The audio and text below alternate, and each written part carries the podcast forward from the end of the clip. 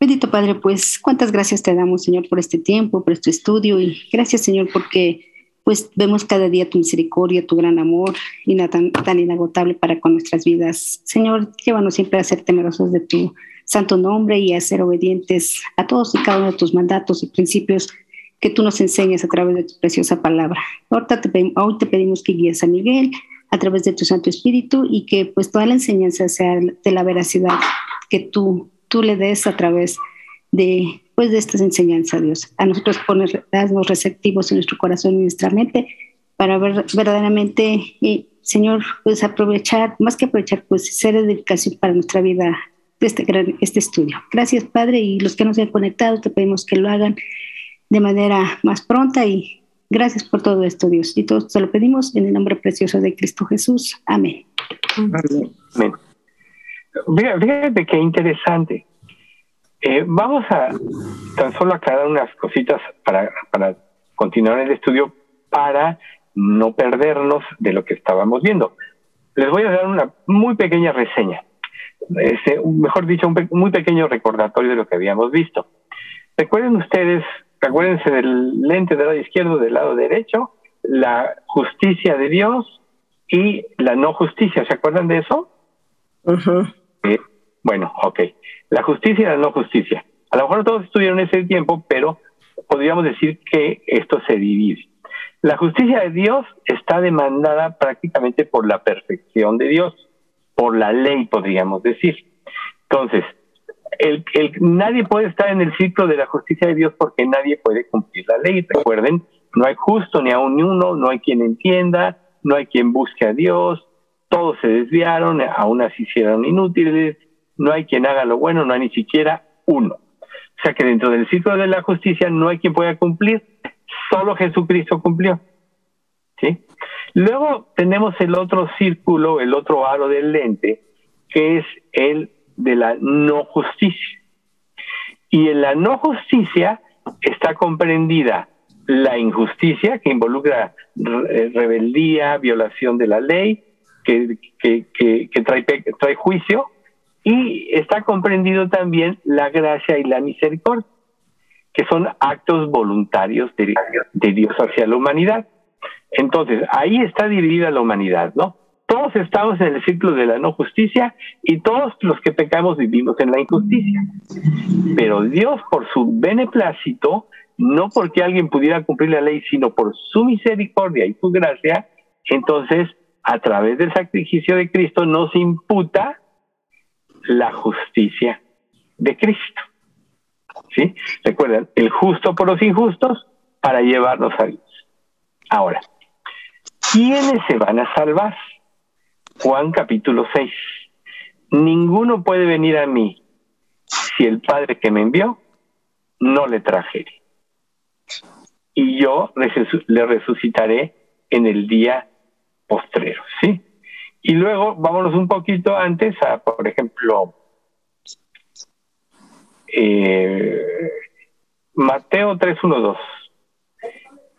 Eh, no, mejor, mejor dicho, Mateo 4.17. Dice, desde entonces comenzó Jesús a predicar y a decir, arrepentidos porque el reino de los cielos se ha acercado. esto ya lo sabemos, ¿verdad? Pues Procuren, procuren apagar sus micrófonos y déjenme hablar a mí nada más. ¿Ok? Luego, antes de la fundación del mundo, fue que Dios ya había terminado todo su plan. Y eso nos lo dice Primera de Pedro 1.20. Ya destinado desde antes de la fundación del mundo, pero manifestado en los posteriores tiempos por amor de vosotros. O sea, el plan fue realizado desde antes de la fundación del mundo. Y luego, Apocalipsis 13:8. Y a los que adoran, y, la adoran, perdón, hablando de la bestia, y la adoraron todos los moradores de la tierra, cuyos nombres no estaban escritos en el libro del Cordero, que fue inmolado desde el principio del mundo. Ahí está. Desde entonces no están escritos los nombres de los que no se van a salvar. En la iglesia pasada nos decían, erróneamente, que todos los nombres estaban escritos en el libro de la vida, pero que cuando pecábamos se borraba. entonces ya no teníamos derecho. Pero si recibíamos a Cristo, se volvía a poner. Eso no es cierto. Aquí ya vemos que a la bestia la adoraron todos aquellos cuyos nombres no estaban escritos desde antes de la fundación del mundo. Luego, Apocalipsis 17:8. La bestia que has visto era, no es, y está para subir del abismo e ir a la perdición. Y los moradores de la tierra, aquellos cuyos nombres no están escritos desde la fundación del mundo en el libro de la vida, se asombraron viendo la bestia que era y no es y será. ¿Ven ustedes? Luego, eh, en Efesios 1.4, según nos escogió en él antes de la fundación del mundo para que fuésemos santos y sin mancha delante de él. ¿Se dan cuenta? Entonces, ¿qué quiere decir? Cuando dice Dios amó al mundo y dio a su hijo, amó a todos los que él escogió antes de la fundación del mundo. Aunque todos los que no están inscritos en el libro, todos los que oyen el Evangelio son responsables de sus propias decisiones. ¿Sí?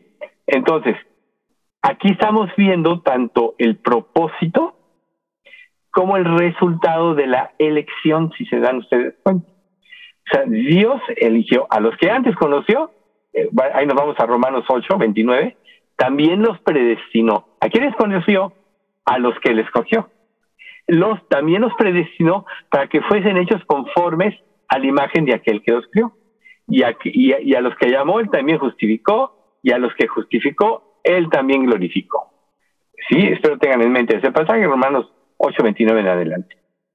Entonces, en su gracia, en el círculo de la no justicia, las personas escogidas por Dios desde antes de la, de la fundación del mundo son declaradas justas los pecadores indignos, indignos somos declarados dignos de la salvación. Todo es porque fuimos escogidos en Él, ¿no?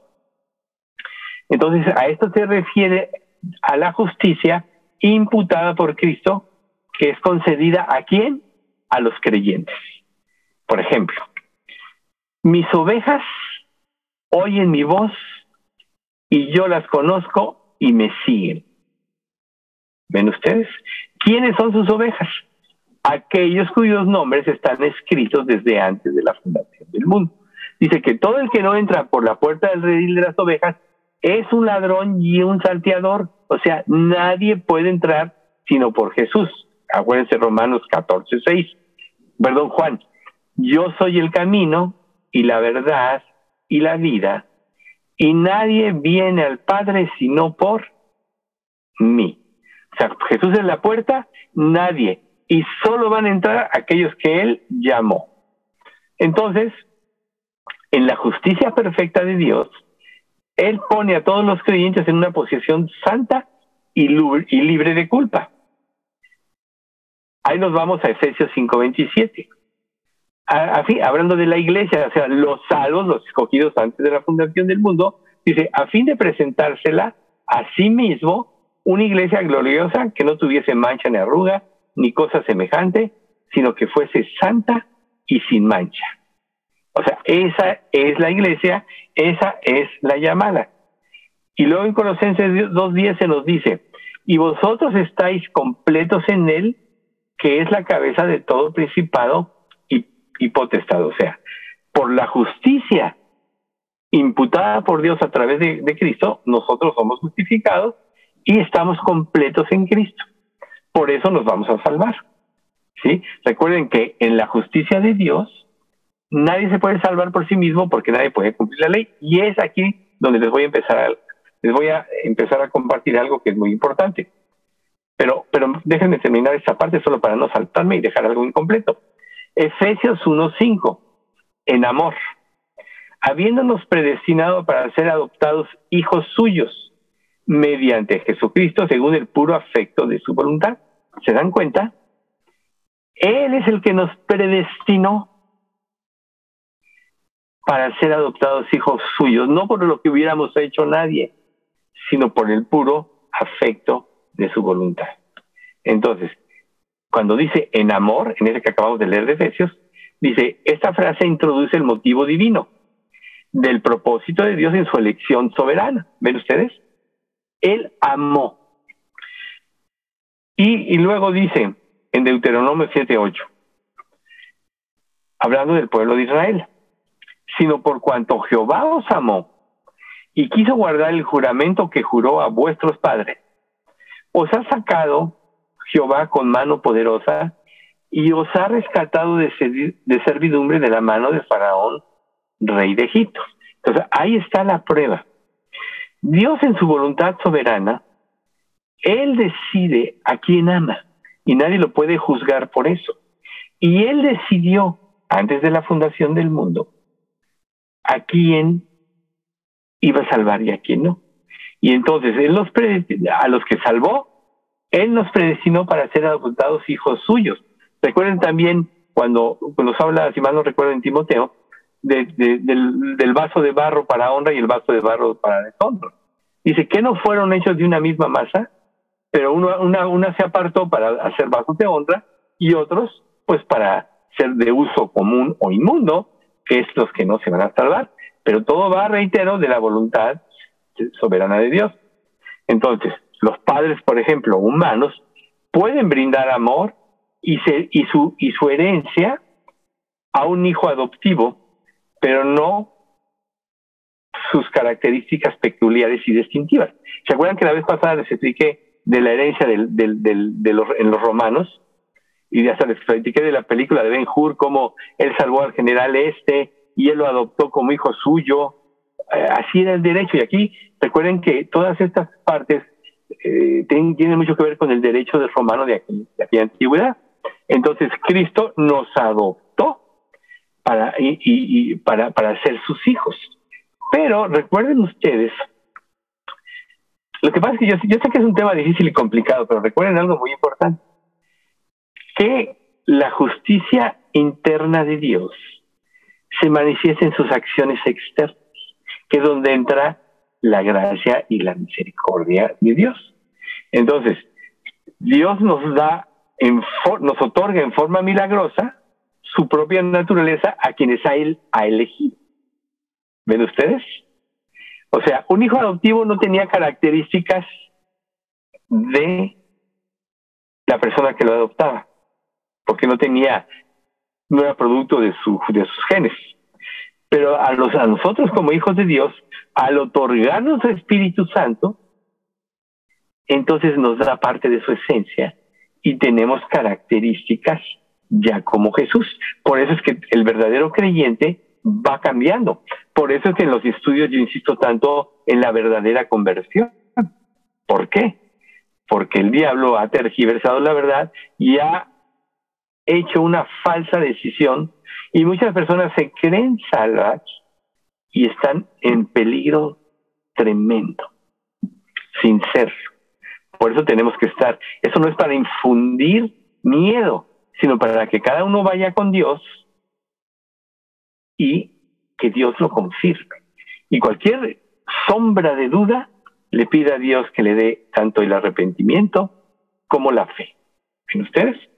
Entonces, cuando Él nos convierte en hijos suyos, nos convierte a la imagen de su Hijo divino. Y no solo nos concede riquezas y bendiciones en Cristo, sino su misma naturaleza. Entonces veamos Juan 15, 15. Ya no llamaré siervos, porque el siervo no sabe lo que hace su Señor. Pero sé, os he llamado amigos, porque, porque todas las cosas que oí de mi Padre, os las he dado a conocer. O sea, Jesús nos reveló al Padre. Recuerden lo que le dijo a este Tomás, ¿no? El que me ha visto a mí, ha visto al Padre. Y luego dice en Romanos 8:15, pues no habéis recibido el espíritu de, de esclavitud para estar otra vez en temor, sino que habéis recibido el espíritu de adopción por el cual clamamos, Abba Padre. ¿Ves? Y bueno, todos tenemos la idea de eso de, quiere decir papito, va más allá de papito es un Padre infinito, misericordioso, que nos comparte su esencia. decir papito, como se nos enseñó malamente también, es reducir su gloria y quitarle la divinidad. Recuerden ustedes, por ejemplo, cuando Manoa, el padre de Sansón, después de que se le aparece a la esposa, le dice, le dice Manoa, oye, dime tu nombre para que te honre. ¿Por qué quieres saber mi nombre que es admirable?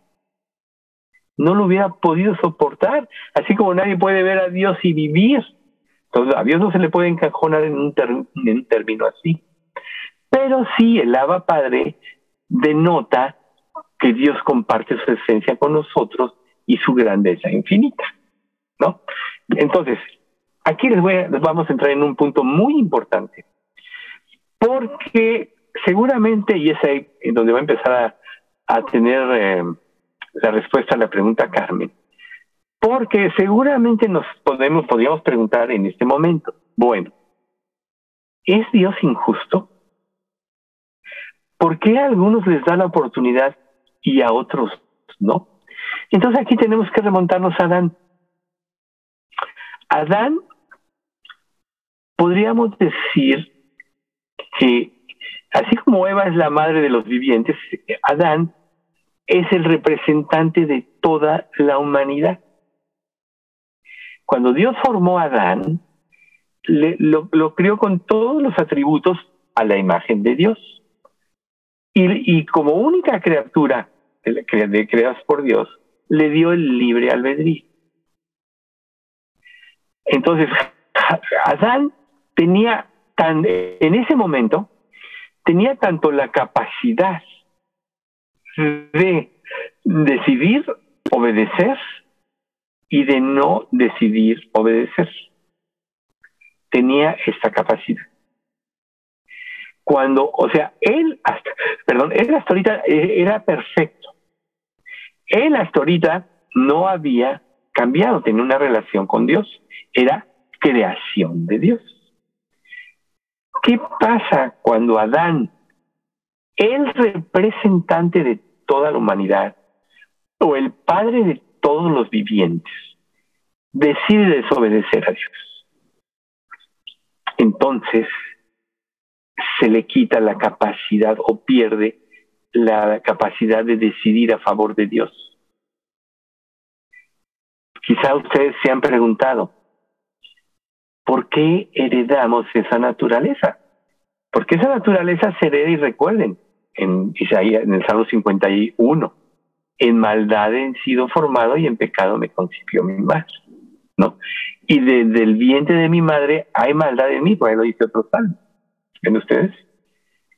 porque Adán al, al, desobedecer perdió la capacidad de obedecer.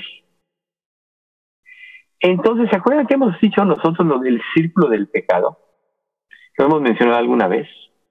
Bueno, vamos a recordarlo. El círculo del pecado es yo peco contra Dios. Entonces, como peco, mi comunión con Dios interrumpe como yo, al, no confesar o reconocer mi culpa como lo hizo Adán, la mujer que tú me diste me dio a comer del pan, ¿no? Entonces añado pecado a pecado. Entonces, para justificar el primer pecado, tengo que desjustificar a Dios y inventar una mentira para justificarme a mí mismo. Ejemplo, la mujer que tú me diste yo soy sin culpa, pero la mujer tuvo la culpa. Es cierto. Adán fue responsable. Entonces, como creación de la humanidad, todos tenemos ese libre albedrío. Y todos somos responsables ante Dios de nuestros hechos. Y cuando Dios juzgue, Él va a juzgar a cada uno conforme a su pecado y el juicio es eterno porque pecado añade pecado y una persona no transformada por Dios va a pecar eternamente. Por eso es que el castigo es para siempre. Ahora, dentro de todos los que pecamos, Dios decidió tener misericordia de unos y de otros no. ¿Es injusto? No. Recuerden lo que dice Romanos capítulo 2. O menospreciáis las riquezas de su benignidad, paciencia y longanimidad, ignorando que, eh, que sus riquezas o que su benevolencia nos lleva al arrepentimiento. Pero por tu, tu corazón entenebrecido, atesoras para ti mismo ira para el día de la ira y de la revelación del justo juicio de Dios. Entonces, Dios ha extendido su misericordia.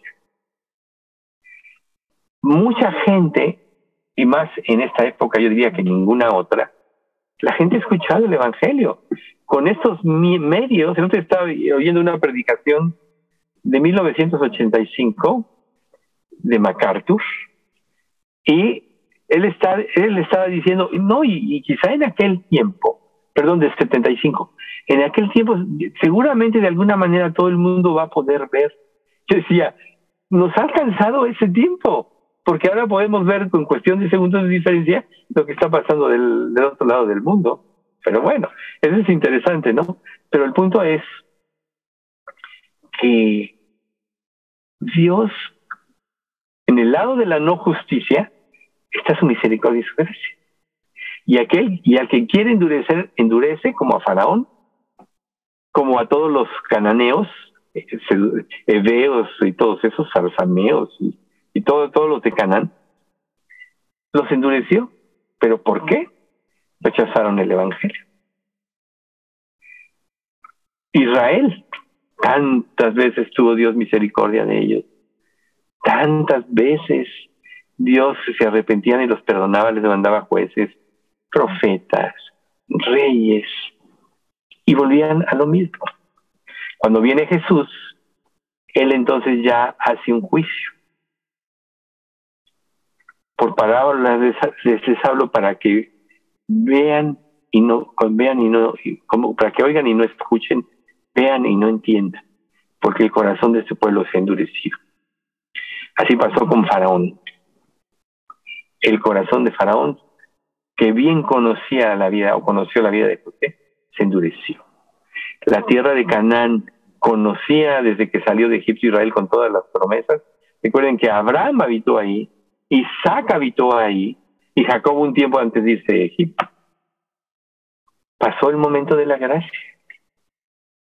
Así muchas personas hoy escuchan el Evangelio y no pueden responder al, al Evangelio. Entonces Dios en su soberanía, Él es el que nos convierte.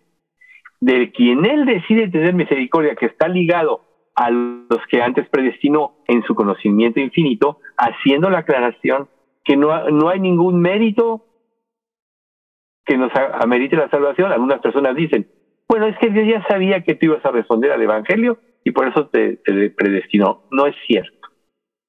Nada de eso es cierto porque nadie puede responder, y ese fue el versículo con que abrimos este estudio, ninguno puede venir a mí si el Padre que me envió no le trajere. Entonces Dios tiene misericordia de quien quiera en su voluntad soberana y endurece a quien él quiere endurecer. Pero siempre hay antecedentes. Entonces, nosotros no podemos juzgar a Dios en ese aspecto. ¿sí?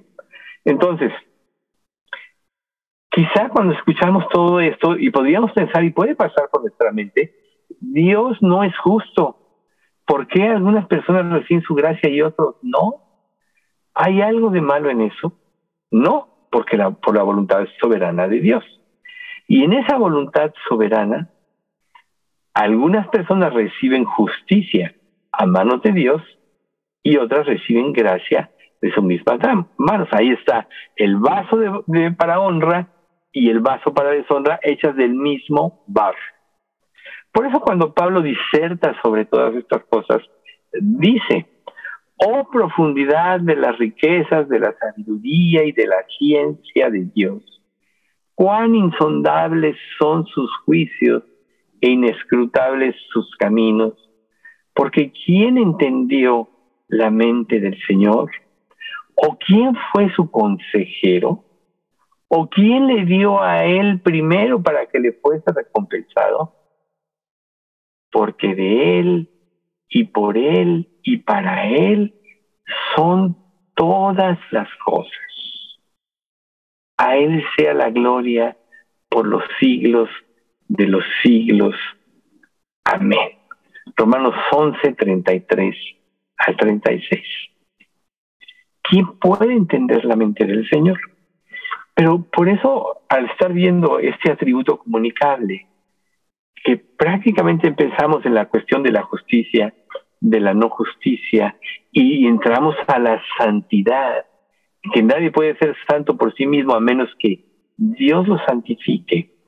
Entonces vemos nosotros que de quien Dios tiene quiere tener misericordia, le da todos los elementos, lo, lo, prepara para el día de, que se, se revela en su vida, le da convicción de justicia, de pecado y de juicio, le da la convicción de arrepentimiento por medio del poder de su Santo Espíritu, luego nos da la fe que salva como un don, como dice Efesios 2, 8, 9, y luego nos, nos hace nacer de nuevo, nos, nos regenera, nos da su Espíritu Santo, esto es, nos hace partícipes de su naturaleza divina, parte de su esencia, yo y el Padre uno somos, como, él, como tú y yo somos uno, yo quiero que ellos sean uno con nosotros, Juan capítulo 17, ¿no?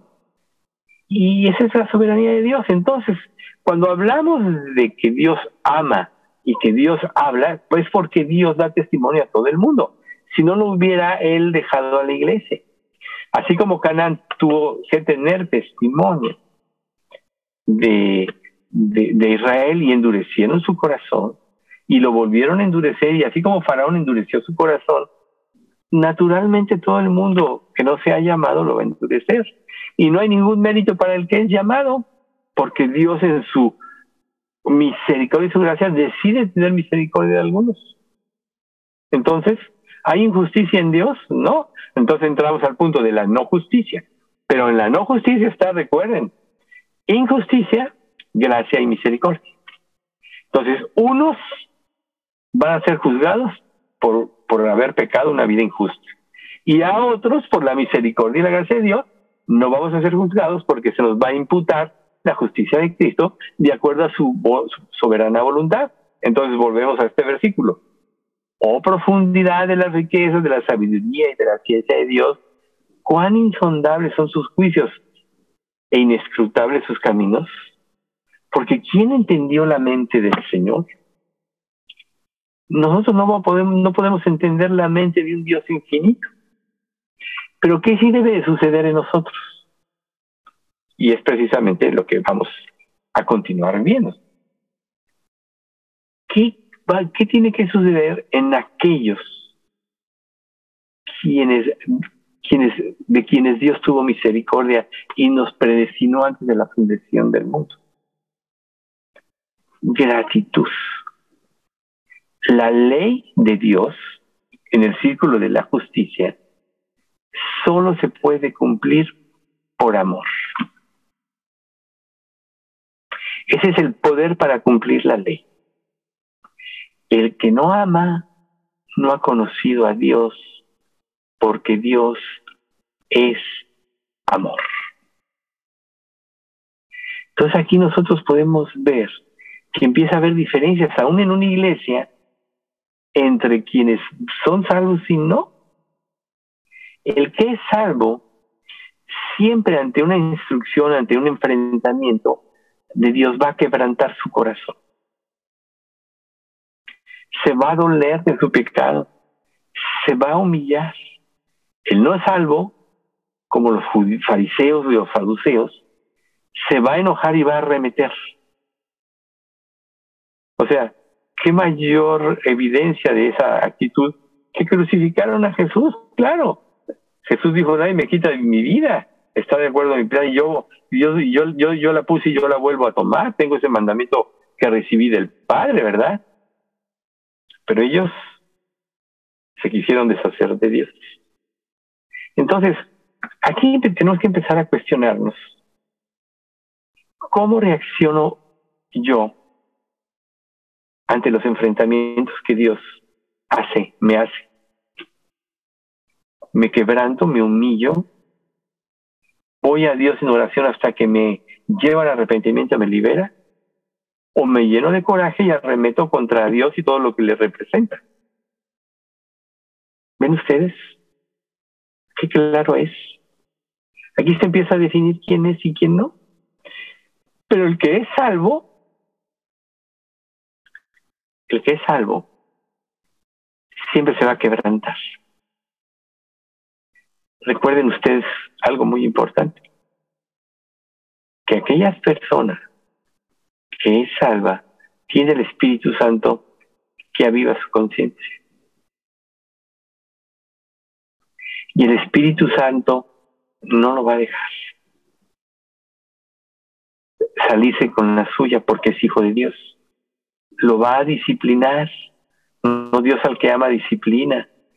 O, el, 1 Corintios 11:31 que seguido también este, nosotros mencionamos, ¿no? Que habla de que si nos examinásemos a nosotros mismos, no seríamos juzgados, mas siendo juzgados, somos castigados con el Señor o por el Señor para que no seamos condenados con el mundo. ¿Ven ustedes? Ahí está la diferencia. Entonces el que está luchando contra Dios genera en su mente aún su propia vida cristiana y hace sus propias estructuras. Pero muy en lo profundo su corazón no se ha quebrantado. Por eso es tan importante este atributo de la justicia de Dios, porque está relacionado con la parte interna de Dios, con la justicia interna que se manifiesta en la eterna. Entonces, al ser salvo, esa justicia esa, esa interna de Dios, esa esencia suya, que es el Espíritu Santo, entra en ti y tú entonces empiezas a actuar como actuó Jesús. Por eso es que una persona que no es salva no quiere ni puede, dice la carne y la sangre, 1 Corintios 15, 50, no puede ni quiere. Ni la heredad del reino de Dios, ni la corrupción hereda incorrupción. Entonces ahí está la diferencia entre el llamado o el escogido por Dios y el que no es llamado. ¿Es Dios injusto? No, porque todos compareceremos todos seremos juzgados. La única diferencia es que de quien Dios tiene misericordia, decide Él darle misericordia. Entonces, cuando vamos a Juan 3:16, porque de tal manera amó Dios al mundo que dio a su Hijo. ¿Por quién lo dio? Por los predestinados.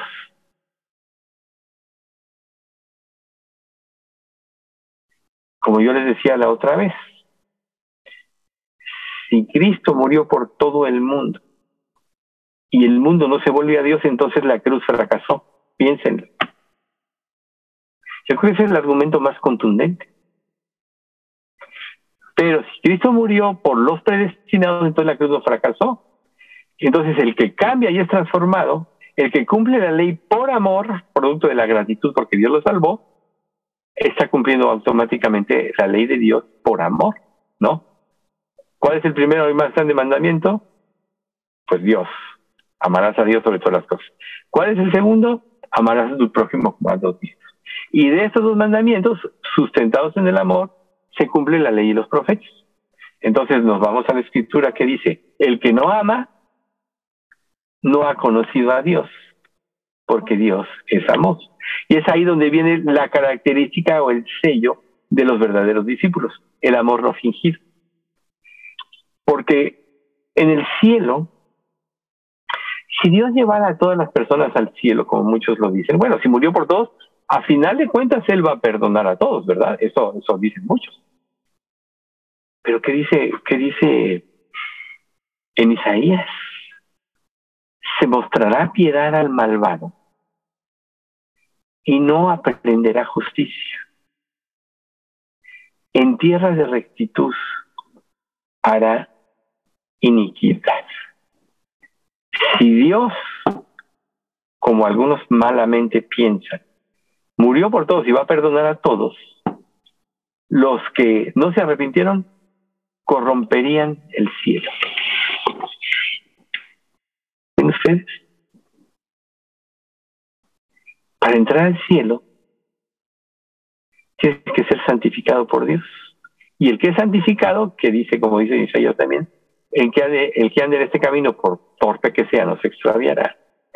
El que es santificado ya ha sido transformado internamente. O sea, nosotros no podemos por el pecado que more en nosotros, pero al, convertirnos a Cristo, fuimos transformados internamente. Y entonces esa transformación que involucra el perdón por la sangre de Cristo, la promesa de Dios de que hemos de cambiar, ¿no? En que comencemos nosotros la buena obra, la perfeccionará hasta el día de Jesucristo. Y el eh, cambio del corazón, del espíritu, etcétera, nos cambió internamente y por eso podemos amar. Por eso es que este mundo dice ama, pero no ama. Es un amor condicional. El amor de Dios, recuerden ustedes, es un amor incondicional. Una vez que Dios lo da, es para siempre. Por eso es que la salvación no se pierde.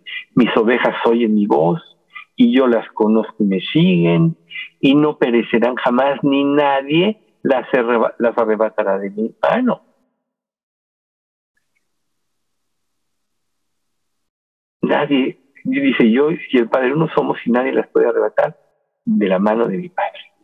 Por tanto, por aquí me salte una frase. Por tanto, ¿quiénes son sus ovejas? Los predestinados. ¿Quiénes oyen su voz? Los predestinados. Entonces, nosotros muchas veces podemos hablar que Dios hace que nosotros le, prediquemos a todo el mundo. Ahí vemos a Romanos 2, 15 y 16, mostrando la obra de la ley escrita en nuestros corazones. Todos tenemos la obra de la ley escrita, dando testimonio en nuestras conciencias o acusándonos o defendiéndonos nuestros razonamientos en el día en que Dios juzgará por Jesucristo los secretos de los hombres conforme a mi evangelio, dice Pablo, la versión 60. Entonces, ahí está, todos van a tener testimonio. Pero la razón principal por la que una persona, por, perdón, por la que la iglesia se quede en este mundo es porque tú no sabes dónde están los llamados por Dios. Recuerden que en el libro de los Hechos se dice hasta que se complete el número de la iglesia. Y, el libro de, hecho, de los Hechos es el que más el que más menciona. Y fueron llamados todos los que estaban destinados para vida eterna. ¿Se acuerdan? De hecho lo menciona muchas veces o todos los que estaban predestinados. A todo el mundo se le va a predicar hoy más que nunca. Ya desde Colosenses dice que el Evangelio ha sido predicado en toda la creación que está debajo del cielo. Desde entonces, ahora más que nunca, más con los medios, medios cibernéticos. Pero ¿quién va a responder a ese llamado? El predestinado. ¿Por qué la iglesia tiene que predicar el Evangelio? Porque no sabemos dónde están los salvos. El día en que el número de la iglesia se complete, viene el arrebatamiento. Ya está en acción el misterio de, iniquidad, solo a que hay quien al presente lo detiene. La iglesia. Porque muchos decían, no, no, es el Espíritu Santo porque el Espíritu Santo se va a llevar a la iglesia y, y no va a estar en la tierra. Mentira. ¿Quién va a convencer a todos los de la tribulación? El Espíritu Santo. No es el Espíritu Santo, además Dios es omnipresente. Y si es omnipresente, también su presencia va a estar en el infierno. ¿Ven ustedes? Porque es omnipresente. Entonces, esa es la razón. Entonces, esa justicia interna es manifestación de la justicia externa. Perdón, la externa es manifestación de la justicia interna. Entonces, Dios siempre hace lo correcto, sus acciones, su comportamiento externo siempre corresponde a su carácter interno. Fíjense qué hermoso concepto. Dios siempre hace lo correcto. Dios siempre hace lo correcto. No se equivoca. Es infinitamente sabio. En Mateo 7, 17 y 18 dice, así que todo árbol bueno da frutos buenos. El árbol malo da frutos malos. No puede el buen árbol dar frutos malos, ni el árbol malo dar frutos buenos. Entonces, el predestinado va a dar frutos buenos, el que es el árbol bueno. Y el no predestinado a dar frutos malos, que es el árbol malo. Podríamos decir que Jesús es el árbol bueno y nos infunde su justicia y damos frutos buenos. El que no tiene a Jesús, que es gobernado por el diablo, va a dar los frutos del diablo. ¿Y cuáles son los frutos del diablo? Pues todo lo que es el pecado. Entonces, no hay corrupción ni tacha alguna en el ser interno de Dios. Él siempre actúa de acuerdo a su carácter y su carácter es justo por completo. Así de simple. Por supuesto que va a haber muchas cosas que nosotros no podamos entender. Va a haber muchas cosas. Pero les digo una cosa. Por eso Dios nos pide que creamos por fe. Es por fe. Porque ¿quién conoció la mente del Señor? ¿O quién fue su consejero? Nadie puede comprender la mente del Señor. Pero nosotros estudiamos esto para ver que en realidad la misericordia y la predestinación tiene que ver con que Dios decidió en, su amor infinito de justicia tener misericordia de unos y de otros no. Un padre, por ejemplo, cuando va a heredar a sus hijos, generalmente el padre evalúa la posición de cada hijo. Y dígame si no es cierto que generalmente el padre tiende a ayudar al hijo más, menos, menos, uh, más desprovisto.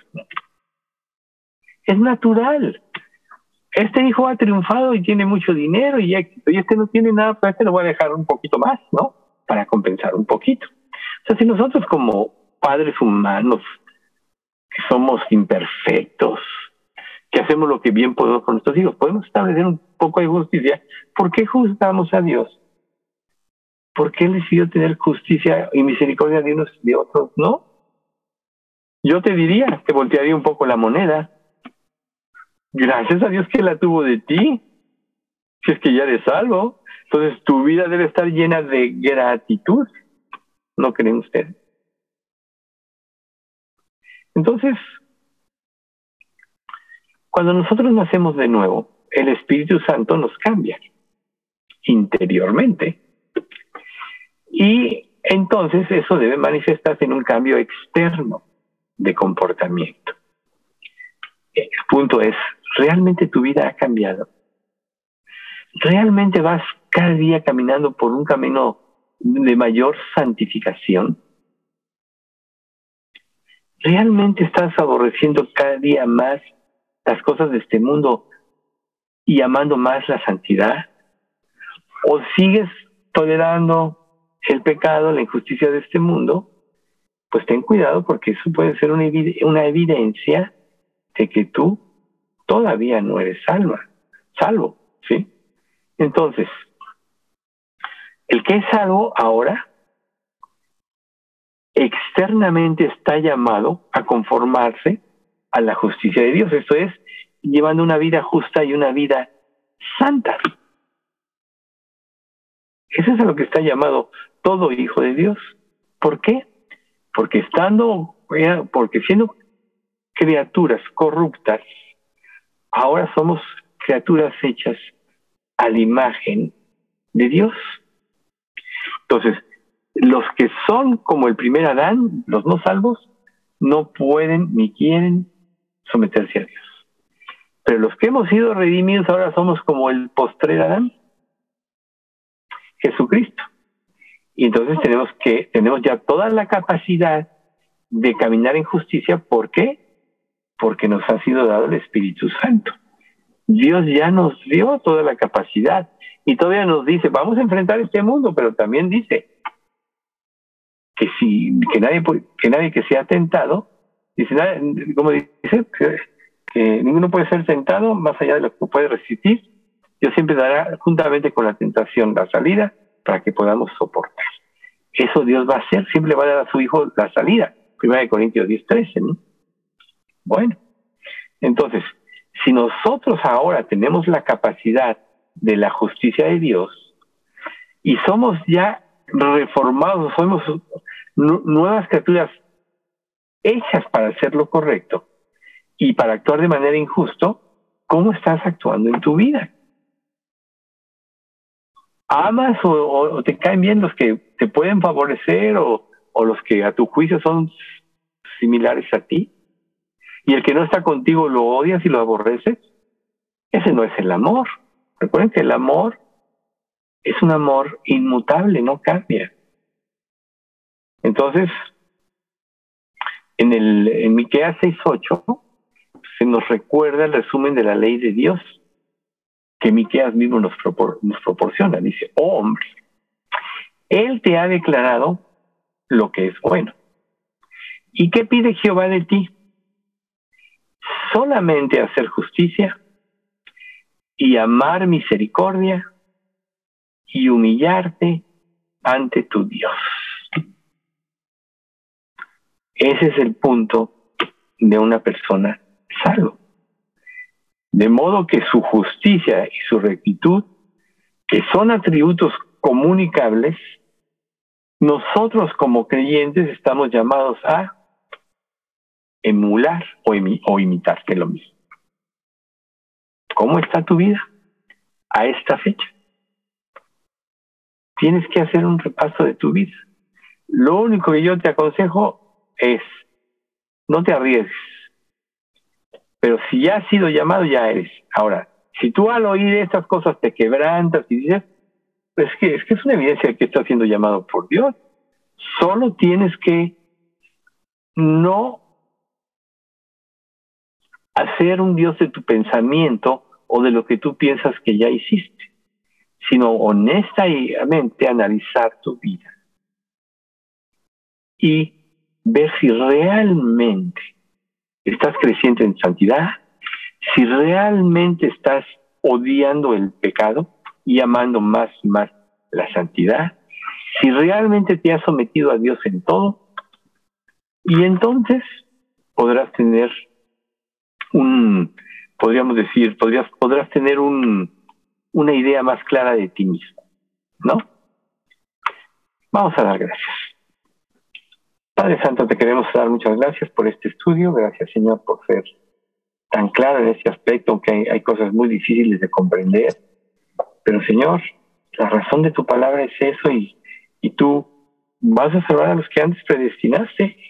Te damos gracias, Señor, los que ya tenemos esa seguridad de la salvación, eh, nos pide que nos, nos escogiste, no lo merecíamos, pero en tu gracia y por tu misericordia lo hiciste, pero lo que sí podemos hacer es consagrarte nuestras vidas en gratitud para que tú, Padre, siempre, en todo momento, te podamos glorificar con nuestras acciones. Señor, síguenos santificando, síguenos limpiando hasta que formes a Cristo plenamente en nosotros y sigue haciendo crecer nuestra comprensión, sobre todo a través de los estudios que tomamos, ya sea miércoles o domingo, en este caso que llevamos ya tantos años viendo los atributos y que, bueno, Señor, son interminables, pero nosotros ya estamos llegando al fin de, este, de, este, de estos atributos. Pues te pedimos, Padre, que nuestra comprensión nos permita conocerte más y más y amar tu carácter y tu perfección santa.